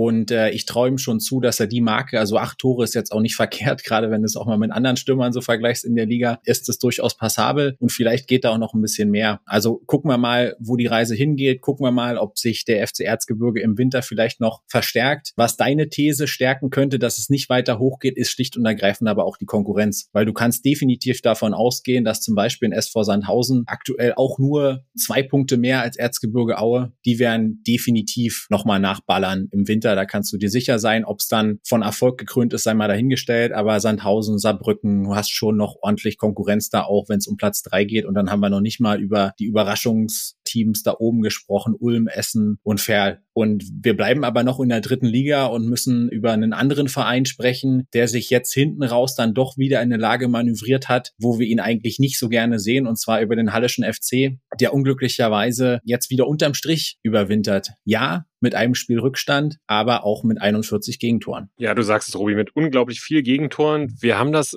aus meiner Sicht so ein bisschen kommen sehen, dass es eine schwierige Saison wird für den HFC. Wir haben aber in unserer Saisonprognose, schaut gerne nochmal ähm, auf unseren Social-Media-Kanälen nach, gesagt, dass die Konstanz auf den Schlüsselpositionen beim HFC, also sprich so Botzig und Ristic, wenn sie daran festhalten, dass sie dann in sicheren Hafen fahren werden. Du hast sie auf 13 getippt, ich auf 15. Das ist äh, jetzt aktuell Platz 17, ja, muss man leider sagen, und damit einen Abstiegsplatz. Du überwinterst auf dem Abstiegsplatz, was auch psychologisch ja eigentlich Kacke ist. Ich glaube aber auch helfen kann, denn äh, alle wissen dann, wie wichtig oder wie stark du dann wirklich in der Winterpause arbeiten musst. Ähm, ich habe durch Jonas Niedfeld eigentlich echt ein positives Gefühl gekriegt, aber wenn du auch auf die Konkurrenz schaust und siehst, dass vor Halle steht Mannheim, 1860 und Bielefeld, das ist nicht so, dass du einfach mal da einen hinter dir lässt als HFC und zu Münster sind es dann auch schon sieben Punkte, also Alarmstufe rot, sage ich. Ja, bin ich voll bei dir. Das ist ein richtiges Brett. Ähm, Jonas Niedfeld ist ja jetzt nach dem äh, letzten Spiel, nach der neuerlichen Niederlage in Essen auch gefragt worden, was ihm Hoffnung gibt. Ähm, er war ja auch vor kurzem erst bei uns im Podcast, war da eher positiv auch was die Performance von Halle in der Rückrunde grundsätzlich angeht, was die Performance von Halle angeht, wenn man mit dem Rücken zur Wand steht. Das steht, glaube ich, ähm, außer Frage. Ganz großes Plus ähm, beim HFC aktuell ist, dass sie einen Torjäger haben, auf den man sich verlassen kann. Dominik Baumann für uns vor der Saison der Königstransfer und hat sich auch so rauskristallisiert. Der scoret sehr, sehr gut, vor allen Dingen äh, gemessen an, den, an dem Tabellenplatz. Und ich glaube auch, dass der HFC ähm, noch mehr Potenzial hat. Klar, hinten dieses Problem müssen sie gelöst kriegen jetzt im Winter. Das ist ganz, ganz wichtig. Sie haben ja nicht nur 41 Gegentore in 19 Spielen, sondern sie haben, glaube ich, auch kein einziges Mal zu Null gespielt. Das ist natürlich Wahnsinn und das sind ganz klare Signale für den Abstiegskandidaten. Das heißt, das müssen sie in den Griff bekommen.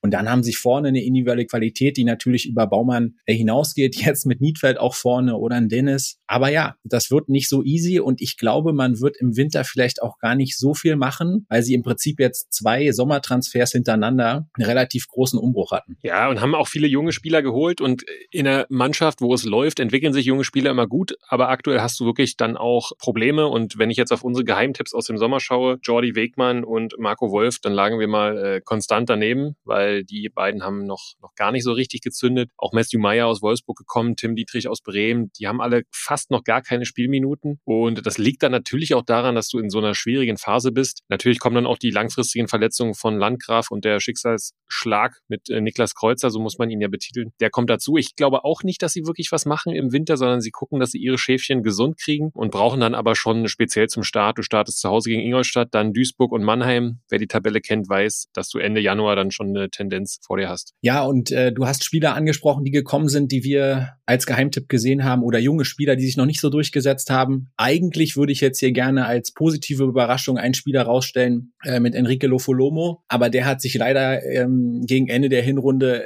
selbst um eine sehr, sehr gute Einschätzung gebracht. Erst eine vollkommen dämliche rote Karte, ja, die auch dunkelrot ist. Und jetzt unter der Woche in, in Essen äh, hat er wieder gespielt und holt sich dann am Ende äh, wieder eine gelb-rote Karte ab. Und das kann man dann auch irgendwann nicht mehr nur mit dem äh, Alter abhaken. Das sind Undiszipliniertheiten, die du wirklich überhaupt gar nicht brauchen kannst, weil das er Klasse hat, dass er sowohl vorne agieren kann, also bei Standards äh, entsprechend hilfreich sein kann, dass er auf der Sechs spielen kann und innen. Das hat er unter Beweis gestellt. Und äh, ich glaube, dem Jungen tut die Winterpause jetzt auch gut. Ja, und wem die Winterpause sicher gut tut, aufgrund des Tabellenbildes, aber wer jetzt auch noch irgendwie hätte weiterspielen können und vermutlich noch weiter gewonnen hätte, das ist deine Sportgemeinschaft. Dynamo Dresden steht auf einem direkten Aufstiegsplatz auf Platz zwei, hat zehn Punkte Vorsprung auf den dritten, hat eine herausragende Hinrunde gespielt und dementsprechend, ja, alles rosa im Dynamo-Land, oder Robi? Das kann man so sagen. Ich glaube, es war brutal wichtig, dass du die letzten drei Spiele auf deine Seite ziehst und nicht nur, dass du neun Punkte da geholt hast, sondern auch das Wie. Ja, also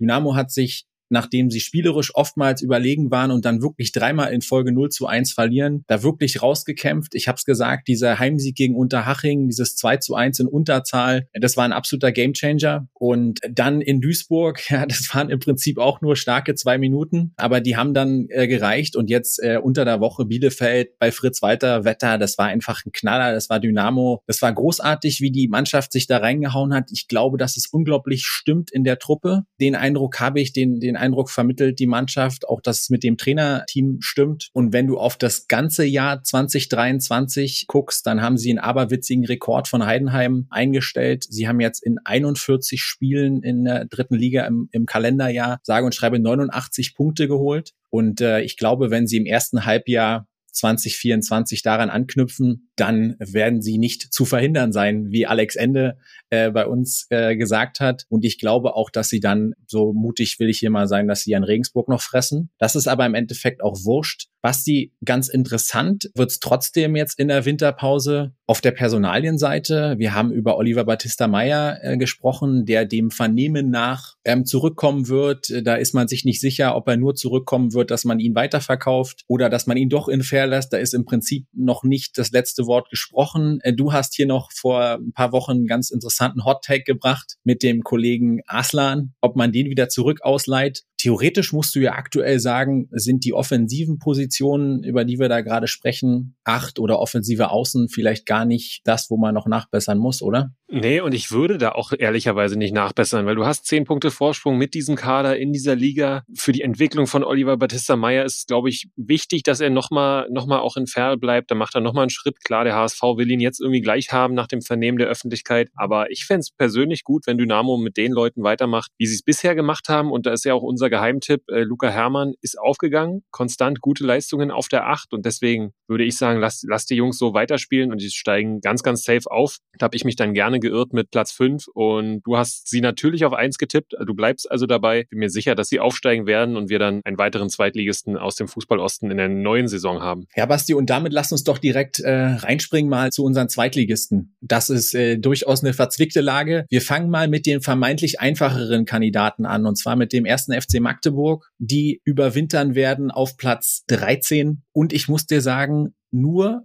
drei Punkte vor Platz 16, nur drei Punkte vor dem Relegationsrang. Für mich ist es irgendwie ein komisches Gefühl, Magdeburg hat wirklich nur 20 Punkte geholt und irgendwie fühlte sich die Saison, die Hinrunde doch irgendwie viel besser an, als der Outcome dann tatsächlich war. Und ist das vielleicht auch die ganz große Gefahr in Magdeburg? Ich denke, das ist die große Gefahr. Und äh, wenn wir jetzt wieder mal auf unser Niki Taka Teamcheck aus dem Sommer schauen, dann äh, habe ich mich gerade erschrocken, dass ich Magdeburg auf 14 getippt habe. Jetzt sind sie 13. Warum habe ich mich erschrocken? Weil ich schon in der Wahrnehmung jetzt auch in der Hinrunde hatte, dass äh, Magdeburg irgendwie ein einstelliger Tabellenplatz, phasenweise ein Spitzenteam war. Thorsten Matuschka hat ihn zugetraut, oben wirklich dabei zu sein. Ja, und dass sie dann doch nicht da oben sind, ist dann vielleicht auch der Stärke der zweiten Liga zuzutragen. Denn da gibt's einige Vereine, die wirklich irgendwie oben nochmal oben noch ranrutschen. Das ist ein verdammt ausgeglichenes Feld. Und wenn du dann eine Phase hast, und die hatte der FCM speziell in der Mitte der Hinrunde, dann rutschst du da, da mal unten rein. Ich glaube nicht, dass sie ganz unten reinrutschen, was aber dann auch an Hansa Rostock liegt. Ich glaube, dass sie da stark genug sind. Dennoch hätte ich mir irgendwie mehr gewünscht, aber ja, an den Tipps äh, sieht man, dass das vor der Saison gar nicht unbedingt der Fall war. Also auch wieder durch sehr, sehr guten Start, ähnlich wie bei Hansa, dann auch einfach Erwartungen geweckt wurden. Ja, du hast den bockstarken Start angesprochen ich habe dann irgendwie festgestellt,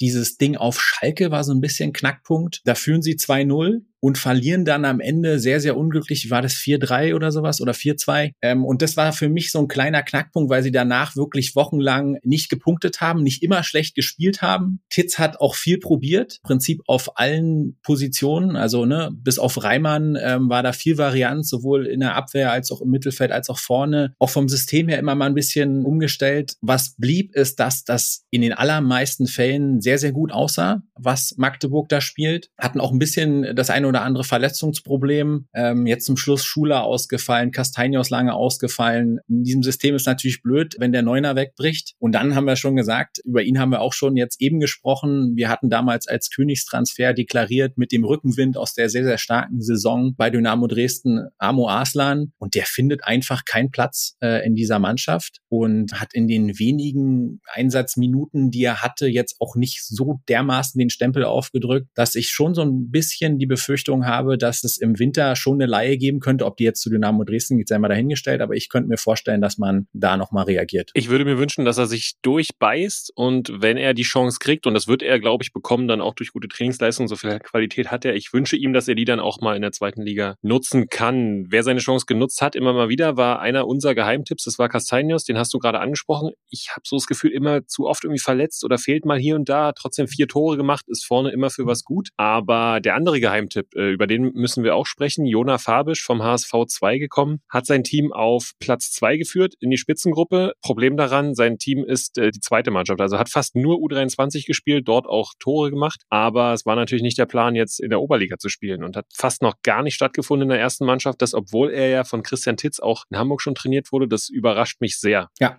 auch einer der Kandidaten, die, es wäre böse, wenn man jetzt von einer negativen Überraschung spricht, aber wir haben ihm schlicht und ergreifend mehr zugetraut. Das haben Christian Titz und sein Trainerteam offensichtlich äh, anders gesehen. War auch wirklich nur ganz, ganz selten auch im Kader. Also was machen wir in Magdeburg für die Rückrunde? Es ist für mich super schwierig zu prognostizieren. Ich war ja kürzlich erst auch gegen Düsseldorf im Pokal im Stadion, wo sie alles im Griff haben. Erste Halbzeit Düsseldorf an die Wand spielen, aber nur 1-0 führen und jetzt machen sie das vor der Rückrunde wirklich exakt nochmal genauso. Absoluter absoluter Wahnsinn. Also führst dann sogar 2-0 und verlierst im Endeffekt in der Liga auch wieder gegen Düsseldorf. Boah, ich sag jetzt mal, wenn der ja kurz vor Weihnachten und irgendwie noch mal ein bisschen optimistisch. Ich glaube, wenn Magdeburg es gelingt, in so einen Lauf zu kommen, und vielleicht auch mal 60, 70 oder verrückterweise sogar mal 90 Minuten das auf den Platz zu kriegen, was sie können, dann haben sie mit unten gar nichts zu tun und dann ist der einstellige Tabellenplatz, den ich getippt habe, auch nach wie vor möglich. Ja, da drücken wir Ihnen äh, die Daumen. Ich bleibe dabei. Ich könnte auch mit Platz 14 leben. Da habe ich Sie äh, vor der Saison getippt. Also Hauptsache der erste FCM bleibt in der Liga und spielt weiter seinen Fußball. Ich glaube, dann wirst du auch eine Entwicklung sehen und dann werden sie automatisch den wahrscheinlich von dir prognostizierten neunten Platz erreichen. Das wäre völlig in Ordnung. Aber äh, Robi, wir müssen sprechen über Hansa Rostock. Die würden die Welt geben für Platz 14 oder auch für Platz 15. Aktuell sind sie aber 16. und damit auf dem Relegationsplatz. Und ich muss sagen, wenn wir die ganze Hinrunde anschauen, dann auch mit Recht. Das vollkommen zu Recht. Beim FC Hansa äh, sind gerade wahnsinnig viele Baustellen parallel geöffnet. Nach einem sehr, sehr starken und überraschend guten Saisonstart mit Alois Schwarz an der Seite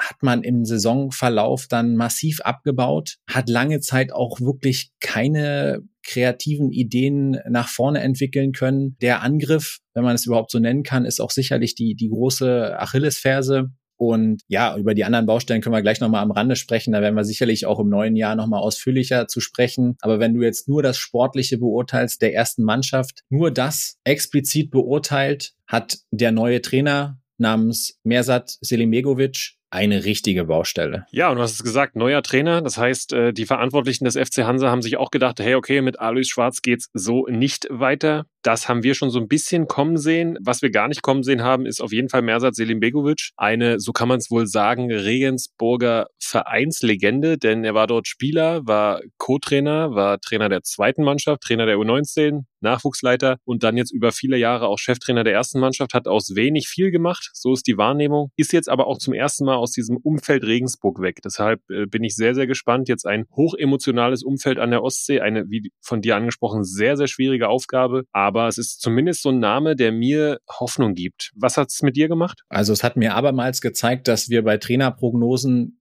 immer konsequent daneben liegen. Also das ist was, was wir in unserem Niki Tucker Jahr 2023 komplett durchgezogen haben. Also eine Trainerprognose war, glaube ich, kein einziges Mal korrekt. Es war allerdings auch hier, glaube ich, eine Überraschung. Nicht nur für uns beide, sondern für, für viele andere auch. Boah, ich kann dazu nicht so wahnsinnig viel sagen. Ja, man muss sagen, ähm, Selim Begovic hat in Regensburg lange aus wenig viel gemacht so ähnlich wie es jetzt gerade Joe Enox ähm, auch gelingt. Du hast aber die sehr unterschiedlichen Umfelder angesprochen und da ist ähm, Rostock, glaube ich, noch was anderes ähm, als Regensburg. Was mich positiv gestimmt hat, ist, dass er grundsätzlich für eine Art Fußball steht, äh, die das Ganze hoffentlich attraktiver gestaltet, als wir das in den letzten Wochen ertragen mussten, musste ich fast sagen. Also Hansa sich anzugucken, war echt manchmal, da haben einem schon die Augen geblutet und dann gleichzeitig auch das Herz. Demnach hoffe ich, dass er die Kocke wieder auf Fahrt bringen kann und ich glaube und ich bin mir fast sicher, dass das auch einhergehen wird äh, mit Transferaktivitäten. Was du meines Erachtens unbedingt brauchst, ist irgendjemand in diesem Spiel, der ansatzweise Kreativität entwickeln kann, gerade im Zentrum. Ähm, das sehe ich bei Hansa gerade gar nicht gegeben. Ja, genau. Und wenn wir auf unsere Prognose schauen, dann hatten wir Christian Kinzombie da so ein bisschen, ich will nicht sagen reingehofft, aber wir hatten schon den Gedanken, dass er dem Spiel bei Hansa äh, seinen Stempel aufdrückt und wirklich besser scored, als es bisher passiert ist. Also nicht der Top-Transfer gewesen und unsere beiden Geheimtipps mit äh, Semi Güler und Patrick Koa haben mal gar nicht gezündet. Güler bisher mit ganz, ganz wenig Einsatzminuten, Koa nur in der zweiten Mannschaft stattgefunden, auch dort nicht konstant. Deshalb da auch schon enttäuschend und ich bin komplett bei dir. Da wird einiges äh, im Kader des FC Hansa passieren. In der Winterpause aber auch das hat der FC Hansa bewiesen, dass sie immer, wenn es drauf ankommt, sicherlich auch aufgrund des Stadions und der Fans performen können.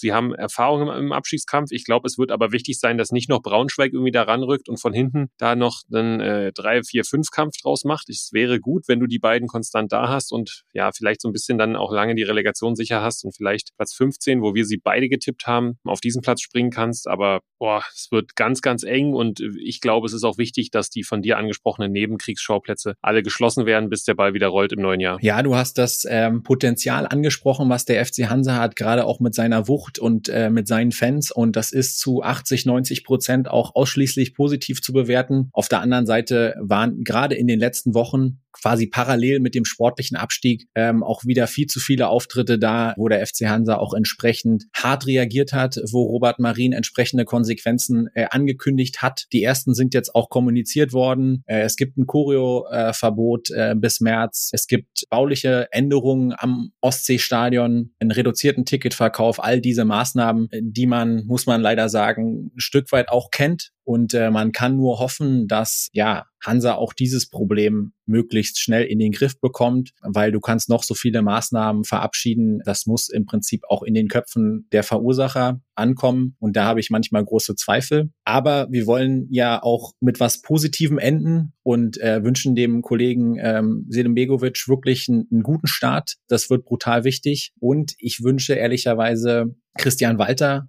auch ein glückliches Händchen im, im Winter, weil insbesondere die Unausgewogenheit im Kader hat sich jetzt irgendwie auch dargestellt, wenn du dir anguckst, wie viele baugleiche Stürmer oder ähnliche Stürmertypen da auch im Kader sind. Das heißt, du musst meines Erachtens auch auf der Abgangsseite unbedingt was tun. Und ähm, das gucken wir uns jetzt mal an, entspannt von der Couch Basti und äh, gucken dann, was im Januar bis Mai dabei rauskommt und wo sich meines Erachtens auch sehr, sehr viel tun wird im Winter, ist beim ersten FC Union Berlin, Basti. Oh, meinst du, da wird sich so viel tun? Weiß, weiß ich gar nicht. Also ich glaube, der neue Trainer, äh, Nenad Bielica, wird ja vielleicht ein, zwei Verstärkungen bekommen, aber ich glaube nicht, dass dieser große Umbruch jetzt aufgrund des neuen Trainers da ist. Aber können wir gerne gleich nochmal drüber diskutieren. Ja, Union Berlin, wenn wir vor die Saison gucken, Champions League Teilnehmer, äh, eine der besten Mannschaften in Deutschland. Du hast sie allerdings auf acht getippt, ich habe sie auf zwölf getippt. Wir haben so ein bisschen das Ende der Hurra-Serie, so will ich sie mal nennen, der letzten Jahre äh, prognostiziert. Leider ist es dann ja, ich sag mal so schlimmer gekommen, als wir gedacht hätten, mit phasenweise zwölf Spielen ohne Sieg und dem Sturz auf die Abstiegsränge. Das hat man jetzt seit dem Trainerwechsel. Äh, Urs Fischer musste dann gehen oder ist gegangen. Ähm, menschlich kommunikativ sehr, sehr stark gemacht von Union. Da sind wir uns beide einig. Ähm, ja, dann kam Lennart Bielitzer und hat zumindest Punkte geholt, kann man mal so sagen. Das spricht eindeutig für ihn. Gerade die Heimaufgaben jetzt gegen Gladbach und gegen Köln waren brutal wichtig. Gladbach war tatsächlich auch ein sehr, sehr starker Auftritt. Das letzte Spiel der Hinrunde gegen Köln war schon so ein, so ein Do-or-Die-Game, so ein Sechs-Punkte-Spiel. Mental auch total wichtig und so sah es lange Zeit auch aus. Auf Unioner Seite 2-0 sieht erstmal gut aus. Wenn wir ganz ehrlich sind, war der erste FC Köln aber mal mindestens bis zum 1-0 durch Hollerbach die bessere Mannschaft und äh, die Auswärtsauftritte, insbesondere den, den ich auch gesehen gesehen habe bei einem direkten Konkurrenten in Bochum, wow, das war unfassbar schlecht, muss ich einfach so sagen. Da waren sie mit dem Ergebnis noch ganz gut bedient und äh, Union hat einen ganz, ganz großen Vorteil, dass sie gerade gegen Ende der Hinrunde mit äh, Frederik Renault äh, einen Keeper hatten, der der einzige war, der Champions League Form hatte. Und Champions League ist auch das Thema. Das war, glaube ich, ein wahnsinnig tolles Erlebnis für den ganzen Verein. Klar, immer für und wieder über die Heimspiele im Olympiastadion. Aber ich glaube, A, es ist wichtig, dass diese Last jetzt wegfällt für Union. Das kann ein Faustpfand werden. Aber warum glaube ich, dass es Veränderungen im Kader geben wird? A, durch den Trainerwechsel. Und er hat ja auch schon ein bisschen so durchklingen lassen, hier werden bei mir nur noch äh, Spieler spielen, die auch Abstiegskampf können. Und B, du hast den Kader natürlich auch ein bisschen für die Champions League verstärkt und bist jetzt weit entfernt davon von Champions League, sondern hast Abstiegskampf Bundesliga. Und ich glaube, das wird zu Anpassungen im Kader führen. Und das war ehrlicherweise auch unter Fischer und Runert schon so, dass sie sehr, sehr schnell reagiert haben, Spieler verpflichtet, und dann gab es im Prinzip so eine Gabelung. Spieler funktioniert, Spieler bleibt, Spieler funktioniert nicht, kommt weg. Und sind jetzt so ein paar Spieler, insbesondere nehmen wir mal Hollerbach. Der hätte ich dir vor vier Wochen wahrscheinlich gesagt, klassischer Kandidat, ihn im Winter zu verleihen oder abzugeben. Der war jetzt einer der ganz wenigen Profiteure von so einem Trainerwechsel. Ja, Robi, durchaus Argumente dafür, dass was passiert. Äh, wir, wir warten gespannt, sind uns aber, glaube ich, einig, dass es irgendwie reichen wird für den Klassenhalt. Dafür ist auch Vereinsumfeld, wieder Stadionfans und auch der Kader einfach zu gut und es gibt Mannschaften, die auch einfach äh, schlechter sind. Das äh, war jetzt aber trotzdem nochmal wichtig, diese sechs Punkte zu Hause geholt zu haben. Und ja, aber die Gegner waren mit Köln und Gladbach auch die ja, denkbar besten zum jeweiligen Zeitpunkt. Man hört aus dem Umfeld von Union Berlin ehrlicherweise wenig Gutes über Nenad Bielica. Das muss man auch sagen. Die Punkte, das hast du angesprochen, ja, sprechen aber klar für ihn. Und am Ende äh, muss er Union Berlin in der Liga halten und das wird ihm, wird ihm gelingen. Ob es dann eine langfristige Lösung ist, kann ich mir schwer vorstellen. Schauen wir mal. Ja, also ich bin sehr gespannt. Ähm, für Union kann es jetzt nur darum gehen, sich im Idealfall schnellstmöglich im Mittelfeld der Tabelle äh, zu etablieren und sich dann vor allem im Sommer nochmal ganz neu zu sortieren. Ich glaube, für den ganzen Verein war dieses extrem schnelle Wachstum auch nicht nur hilfreich. Und das ist auch nichts Ungewöhnliches für, für Mannschaften, äh, die von jetzt auf gleich so, so durch die Decke gehen und innerhalb von, von fünf Jahren sich von einem Zweitligisten äh, zu einem Champions League Verein etablieren. Also keine ungewöhnliche Entwicklung, aber wie gesagt, Stabilität und Konsolidierung ist, glaube ich, im Sommer angesagt und dann wird es wahrscheinlich auch nochmal Veränderungen geben. Wir haben auch darüber gesprochen, wie lange Olli Runert wohl machen wird. Also ich erwarte da weiterhin ein bisschen Änderung. Ja, und wahrscheinlich ja dann vielleicht auch auf der Trainerposition und das Märchen kommt zustande, dass Steffen Baumgart endlich Union-Trainer wird. Ich habe da meine Zweifel auch in der Beziehung Dirk Zingler, Steffen Baumgart, aber er wäre zumindest frei. Er ist entlassen worden nach dem Spiel und es hat ja auch wieder Geschmäckle, dass Steffen Baumgart dann genau nach dem Spiel bei Union Berlin entlassen wird und dann ja vielleicht frei ist, um im Sommer zur Union zu gehen. Es wäre eine romantische Geschichte. Ich glaube, es würde sportlich auch funktionieren. Mir ist es aber so ein bisschen zu rosa, als dass es passiert, Robi. Ja, da müssen wir jetzt mal abwarten. Da wird, glaube ich, ein bisschen Wasser noch die Elbe runterfließen ähm, in der Rückrunde. Und es ist, glaube ich, gut, dass Steffen Baumgart jetzt auch eine Pause bekommt. Das ist ja jemand, der sehr, sehr, sehr stark auch über Energie kommt und dem Vernehmen nach auch wirklich immer alles reinhaut, so dass ich mir dann schon vorstellen könnte, dass er im Sommer für eine neue Aufgabe bereit wäre. Aber das ist alles Zukunftsmusik. Basti, und vom Champions League Vertreter des Ostens gehen wir ein letztes Mal im Jahr 2023 in die Champions League des Ostens in unsere Regionalliga Nordost, wo auch wahnsinnig äh, viel los war das ganze Jahr über. Da könnten wir jetzt, glaube ich, noch eine einzelne Folge aufnehmen, die sich nur dem Thema Regionalliga Nordost widmet. Deswegen will ich mit dir mal darüber sprechen, über die, sagen wir mal, die großen Ausschläge nach oben und nach unten. Wir fangen mal an, Basti, mit den, sagen wir mal, negativen Überraschungen der bisherigen Runde. Wer waren für dich die Enttäuschung der laufenden Regionalliga-Saison? Mir würden da spontan ein paar einfallen. Ja, gute Frage. Wenn ihr euch auch unsere Tabelle anguckt, wir haben die Tabelle getippt. Natürlich liegen wir ab und zu dann daneben, speziell auch an der Spitze, haben wir, haben wir das nicht kommen sehen, aber du hast mich jetzt zu den negativen Überraschungen gefragt und da steht so ein bisschen aus meiner Sicht Chemnitz, Zwickau und auch Jena, aber auch irgendwie Erfurt dabei, denn die hätte man äh, aufgrund der letzten Saison äh, deutlich höher erwartet. Jena hat sich auch zum Ende nochmal extrem verschissen, aber so von Chemnitz und Zwickau äh, habe ich es ehrlicherweise gar nicht erwartet, dass sie da unten landen, dass es schwierig wird. Ja, aber ich, also ich habe sie zum Beispiel auf 10 und 11 getippt. Du hast sie auf 11 und 12. Dass Zwickau jetzt äh, lange Zeit ganz unten drin hängt, Chemnitz auch irgendwie sieben Dinger dann mal in Erfurt kriegt, das ist für mich so ein bisschen die Enttäuschung. Und äh, ich vermute, dass du aber mir auch noch Lok Leipzig nennen wirst. Herrlicher Übergang und genau das wollte ich jetzt auch gerade sagen. Lok für mich auch eine Riesenenttäuschung wo sie sich, wo sie sich da gerade befinden und äh, nach dem ähm, Landespokalsieg und nach der Tatsache, dass sie ja immer mal äh, in den letzten Jahren auch weiter oben angeklopft haben. Ich habe sie jetzt nicht als unmittelbaren Favoriten gesehen, aber das äh, habe ich so nicht erwartet. Und ähm, bei Lok wird man auch entsprechend reagieren, dem Vernehmen nach. Die Anzeichen verdichten sich, dass äh, unser Niki Tucker Hooligan offensichtlich an Bord gehen wird ähm, bei der Loksche. Ja, Toni Wachsmuth soll neuer Sportdirektor werden. Du hast es gesagt, Ruby. Äh, Thorsten Kracht hat dazu schon ein, ich sag mal so, Bekennerschreiben oder ein Bekennerinterview gegeben äh, bei der Bildzeitung, dass er keine Doppelfunktion der Sportdirektor-Trainer-Position möchte. Und es wäre natürlich für Lok, also du kriegst einen Drittliga-Sportdirektor, der Experte im MDR war, der die Region wie kein anderer kennt, der in Leipzig wohnt, nach unseren Informationen. Also das wäre mal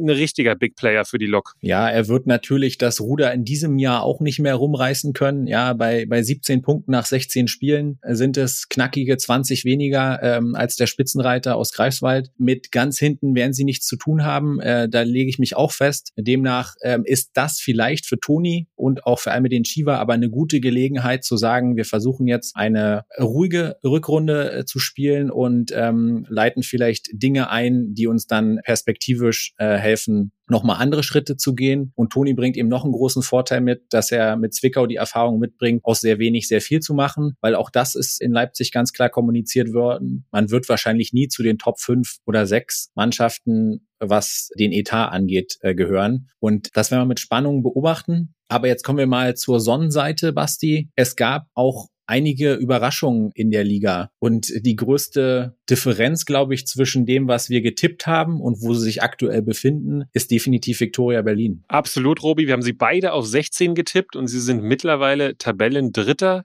haben zwar auch ein Spiel mehr als Cottbus und Babelsberg, also rechnerisch vielleicht Fünfter, aber das äh, mit einer sehr, sehr jungen Mannschaft, mit vielen Eigengewächsen, mit auch einem Trainer aus dem eigenen Stall. Ähm, also da wirklich Hut ab und wenn du so den einen oder anderen Trainer sprichst, dann ist es auch immer unangenehm, gegen Viktoria zu spielen. Also äh, Riesenleistung haben ja auch äh, speziell im Sommer dann viele Spieler in die dritte Liga verloren. Und das habe ich so nicht kommen sehen. Bin gespannt, wie sich diese junge Truppe jetzt dann entwickelt im Laufe der Saison. Werden jetzt aus meiner Sicht nichts mit ganz oben zu tun haben, aber absolut beeindruckend. Und die zweite sicherlich schon auch Überraschung ist dann wahrscheinlich ganz oben. Da ist jemand noch ungeschlagen. Ja, ohne Frage. Wir haben das mal angerissen in unseren Prognosen, dass wir Greifswald äh, viel zutrauen, dass sie sich auch entsprechend nochmal weiter verstärkt haben vor der Saison, auch innerhalb der Liga und äh, dass man äh, bei Greifswald immer von draußen äh, drauf guckend äh, das eine oder andere Mal sagt, der hat doch mal höher gespielt. Also da ist schon viel Potenzial da, dass das so stark aussehen würde hier im Winter, habe ich auch nicht für möglich gehalten. Aber es kommt hier, glaube ich, auch eine Sache zum Tragen und da bin ich gespannt, wie sich das in der Rückrunde ähm, darstellt. Die Micha Braune, Trainer des FSV Luckenwalde, hier bei uns auch im Podcast gesagt hat, sein Tipp ist tatsächlich auch, dass der GFC am Ende ganz oben stehen wird. Und äh, begründet hatte das so ein bisschen mit der, sagen wir mal, mit der Underdog-Rolle oder mit der Bürde, von Energie Cottbus der Krösus und der Favorit der Liga zu sein. Also ähnliches Szenario, was Dynamo Dresden in der dritten Liga hat, hat Cottbus, glaube ich, auch so ein bisschen in der Regionalliga Nordost. Immer wenn Cottbus kommt, wird der jeweilige Gegner mindestens 100 Prozent auf den Platz bringen, manchmal auch ein bisschen mehr. Und beim GFC ist es vielleicht noch ein bisschen anders. Du hast auch wenig Druck unmittelbar vom Umfeld von den äh, fünf Auswärtsfans wirst du wahrscheinlich auch nicht so viel Druck bekommen. Deswegen ähm, bin ich, was den Kampf um Platz eins angeht, der ja, wie wir wissen, zum direkten Aufstieg in die dritte Liga berechtigt, bin ich sehr gespannt, äh, was da noch so geht, weil auch der BFC hat da noch Aktien drin, mit Abstrichen vielleicht sogar noch Babelsberg. Alles, was danach kommt, da braucht man schon ein bisschen mehr Fantasie. Ja, ich sehe einen ganz klaren Dreikampf in der Rückrunde zwischen Greifswald, dem BFC und Energie Cottbus. Äh, ist auch ein bisschen überraschend für mich, dass äh, Energie Cottbus äh, drei Punkte hinter dem GFC ist. Jetzt ja aufgrund der äh, Nachholspiele sogar noch mehr. Aber der Kader wurde dann sicherlich stark beeinflusst durch die Verletzung von Axel Bockmann. Wir hatten sie beide auf zwei getippt, waren uns aber eigentlich sicher, dass normalerweise mit dem Kader und dem Invest äh, sie Erster werden. Und äh, dementsprechend, äh, ja, schauen wir mal. Robi, wenn du jetzt tippen müsstest, wer von den drei Mannschaften am Ende oben landet, auf wen würdest du dein Geld setzen? Also guck dir das MDR-Tippspiel an, dann weißt du, am sichersten ist, dass ich gar nichts auf irgendwas setze. Ähm, das werde ich auch nicht tun. Nichtsdestotrotz, wenn du mich nach einer Prognose fragst, kann ich der These von ähm, Micha Braune so ein bisschen folgen, dass der GFC auch am Ende ähm, ganz oben stehen wird ich glaube, es wird auch ein bisschen davon abhängig sein, wie, wie Energie und so auch aus dem Winter kommt. Äh, weil du hast jetzt vorm Winter ganz viele verlegte, ausgefallene Spiele gehabt. Die Tabelle ist ein bisschen im Ungleichgewicht. Die einzige Mannschaft, die 18 Spieler hat, äh, ist Hansa Rostock 2. Manche 15, manche 16, manche 17. Du hast den äh, Dreikampf prognostiziert. Wer von den dreien wird dann deines Erachtens am Ende ganz oben stehen? Boah, schwierig. Ich weiß, dass der eine oder andere von Energie und der eine oder andere vom GFC den Podcast hört. Also sage ich jetzt mal nicht BFC. Ich bleibe mir mal treu, weil ich kann jetzt nicht auf einmal auch auf Greifswald gehen. Fuchser und Tom Weiland werden mir das nachsehen. Ich sage, Energie Cottbus wird am Ende Erster Warum, weiß ich noch nicht so recht, aber äh, ich glaube, dass wahrscheinlich auch, wenn wir jetzt mit dem Argumenten Stadion und Wucht kommen, wenn da grundlegend die Jungs äh, gesund bleiben. Und ich glaube, dass sie im Winter jetzt auch noch was machen. Das ist mein Gefühl, speziell links hinten. Und wenn sie dann nicht zu viel probieren, sondern vielleicht auch das alte System aus dem, aus dem Erfolgsjahr wieder spielen und die entscheidenden Spieler gesund sind, dann wird Energie Cottbus Erster. Und bevor wir einen Haken an Niki Tucker und äh, 45 Folgen im Jahr 2023 machen, Basti, noch die Frage an dich, nochmal eine Regionalliga Nordost-Frage. Wer ist für dich die größte Überraschung auf Spielerseite? Wer ist der Shootingstar der Regionalliga Nordost, mit dem du vielleicht nicht so vorher gerechnet hattest? Und jetzt sag mir nicht Dadaschow. Boah krass, sehr, sehr gute und schwierige Frage. Ähm, es muss ja, muss ja ein Spitzenteam sein. Viktoria, sehr gute Mannschaft, Babelsberg mannschaftlich. Äh, bei Cottbus ist jetzt aus meiner Sicht keiner so rausgestochen. Ich würde als Shootingstar Elias Kratzer nennen vom Greifswalder FC. Zum einen sind sie Erster, hat er eine sehr, sehr gute Hinrunde gespielt, auch 2000er Jahrgang, also äh, erst 23 Jahre alt, ähm, rechts außen, hat mit seinem Tempo das ein oder andere Tor vorbereitet, hat rechts vorne, rechts hinten gespielt. Das ist so für mich, glaube ich, der Shootingstar ähm, auf, auf Spielerseite. Bei dir, Luca Sirch? Also, bockstarke Hinrunde und wir haben über den Anteil von Luca Sirch gesprochen, dass die Lok nicht noch weiter unten steht. Ähm, für mich ja, ist auch ein bisschen an den Toren gemessen, aber auch Überraschung der Hinrunde Jordan Winter vom FSV Luckenwalde. dass er so einschlägt äh, in diesem Jahr und auch in der, in der Torjägerliste einen der vorderen Plätze einnimmt. Damit war, glaube ich, äh, so nicht zu rechnen. Wir haben dazu auch mit Micha Braune ähm, gesprochen, der den FSV auch als Ausbildungsverein etablieren möchte. Und er ist da, glaube ich, das strahlende Beispiel. Ja, Robi, und damit sind wir angekommen in der Niki Tucker Winterpause. Wir wünschen euch auf jeden Fall viel, viel Gesundheit, alles, alles Gute und möchten äh, einmal Danke sagen. Danke für 45 Folgen Niki Tucker. Danke für eure Ohren, dass ihr uns auch immer mal wieder Feedback gegeben habt und es uns Woche für Woche Spaß gemacht hat, mit euch zu kommunizieren über den Fußballosten. Dem schließe ich mich gerne an. Beste Gesundheit an euch alle da draußen. Genießt die etwas ruhige Zeit, so sehr wir beide, Basti und ich, den Fußball lieben. Wir haben jetzt auch nichts gegen Winterpause. Wir haben euch, glaube ich, in den letzten Wochen insbesondere eine ganze Menge an Content geliefert. Ihr habt jetzt ein bisschen Zeit, um entsprechend nachzuholen, wenn ihr es nicht geschafft habt, Woche für Woche euch Niki Tucker auf die Ohren zu geben. Und ähm, ja, wir sind, glaube ich, auch beide ein bisschen stolz äh, auf das erste Jahr Niki Tucker mit 45 Folgen, ganz, ganz vielen Stunden äh, Content und tollen Gästen, wo wir uns an dieser Stelle auch nochmal bedanken wollen bei allen Gästen und allen Vereinen, die uns hier entsprechend unterstützt haben. Wir hören uns dann im Januar wieder und wollen euch nochmal ans Herz legen, falls ihr uns noch nicht bei eurem Podcaster äh, eurer Wahl als Favorit markiert habt, Macht das bitte. Setzt das Glöckchen, ist es, glaube ich, bei Spotify oder sonst was, das Herzchen woanders. Dann wisst ihr nämlich auch, wann es im Januar mit uns weitergehen wird. Und ähm, damit sagen wir ein letztes Mal sportfrei im Jahr 2023. Sportfrei.